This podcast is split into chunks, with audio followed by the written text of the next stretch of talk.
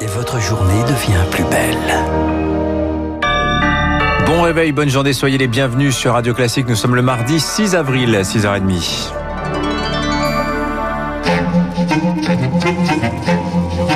6h30, 7h30, la matinale de Radio Classique avec Dimitri Pavlenko. À la une ce matin, les enfants retournent en cours, mais tout en restant à la maison, Augustin Lefebvre. Premier jour d'une semaine de télé-école, enseignement à distance pour 12 millions d'enfants et d'adolescents avant deux semaines de vacances. Comme il y a un an, les établissements scolaires sont fermés pour lutter contre la propagation du coronavirus. Victoire fort pour beaucoup d'élèves, cela signifie révision plutôt qu'avancer dans le programme. Qu'il provoque des sueurs froides ou pas, les parents savent déjà à quoi ressemble cet enseignement à domicile. Le fils de Perrine est en cinquième. J'ai pas trop peur qu'il prenne du retard. Mais je sais qu'il faut que je sois derrière, sinon c'est sûr qu'il va faire le strict minimum. Pour Milo, plus de documents à lire, d'exercices à faire seul que de véritables cours. Perrine sait que ce matin, son fils va surtout réviser. On a eu un mail dès le lendemain matin des annonces qui nous expliquait que cette semaine, ils avaient décidé de pas lancer de nouveaux apprentissages et que ce serait simplement des exercices. Et par contre, la semaine après les deux semaines de vacances, là, effectivement, il y aura des visios. Les enseignants conseillent surtout d'instaurer une routine avec pour les collégiens deux heures le matin et l'après-midi de travail en autonomie. Mais pour les plus grands, aucune parenthèse dans les programmes. Stéphane Crochet du SE UNSA. Au lycée, où finalement, depuis le mois de novembre, hein, on avance en partie en distanciel et en partie en, en, présentiel. On continuera encore à progresser dans les apprentissages, mais euh, les professeurs euh, ont une attention euh, toute particulière à, à, essayer de ne pas perdre les élèves en route. Il faut dire que pour les premières et les terminales, l'inquiétude grandit à l'approche du bac. Victoire fort. Alors ces restrictions doivent durer quatre semaines. Le gouvernement l'a redit ce week-end. Pour cela, bah, il va falloir que la campagne de vaccination accélère. Cela devrait être possible grâce à la mise en place de vaccinodromes. Celui du Stade de France, le plus grand du genre, ouvre aujourd'hui aux portes de Paris. En grec, dromos signifie course et le suffixe drome désigne donc les lieux où l'on court. L'hippodrome pour les chevaux. Par extension, le terme est utilisé pour créer les noms de pistes ou de terrains aménagés pour une activité, nous dit le petit Robert. Le vélodrome pour les cyclistes et donc le vaccinodrome pour la vaccination. Ça, c'est pour l'étymologie. Pour l'organisation, comment est-ce que cela va fonctionner, Hortense Crépin? Des centaines d'injections 6 à 7 jours sur 7 dans des gymnases ou des stades reconvertis en centres géants de vaccination.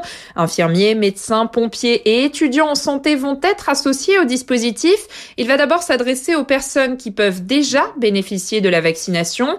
Puis, dès mi-avril, ce devrait être au tour des enseignants. Pour ça, il faut prendre rendez-vous comme dans un centre traditionnel.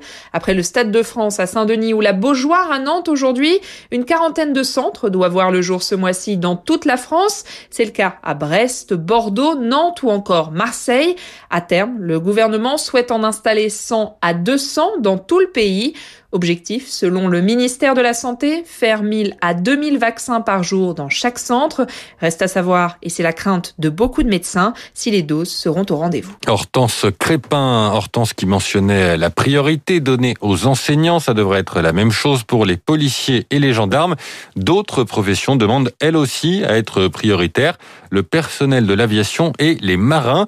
L'OMS a publié une circulaire en ce sens fin mars des travailleurs clés, estime l'organisation mondiale de la santé. On a notamment vu l'importance du commerce maritime avec le blocage du canal de Suez il y a deux semaines. Jean-Paul Elquin est le porte-parole de la CGT des marins du Grand Ouest.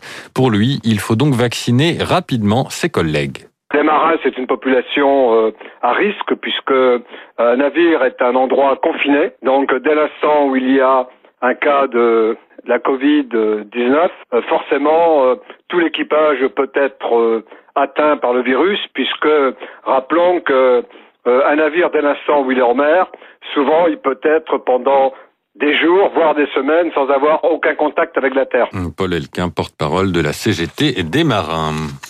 À Béziers, garde à vue prolongée pour quatre femmes soupçonnées de préparer un attentat islamiste. Elles ont été interpellées dans la nuit de samedi à dimanche dans la commune de l'Hérault. La principale suspecte est une femme de 18 ans accusée de vouloir commettre une action violente.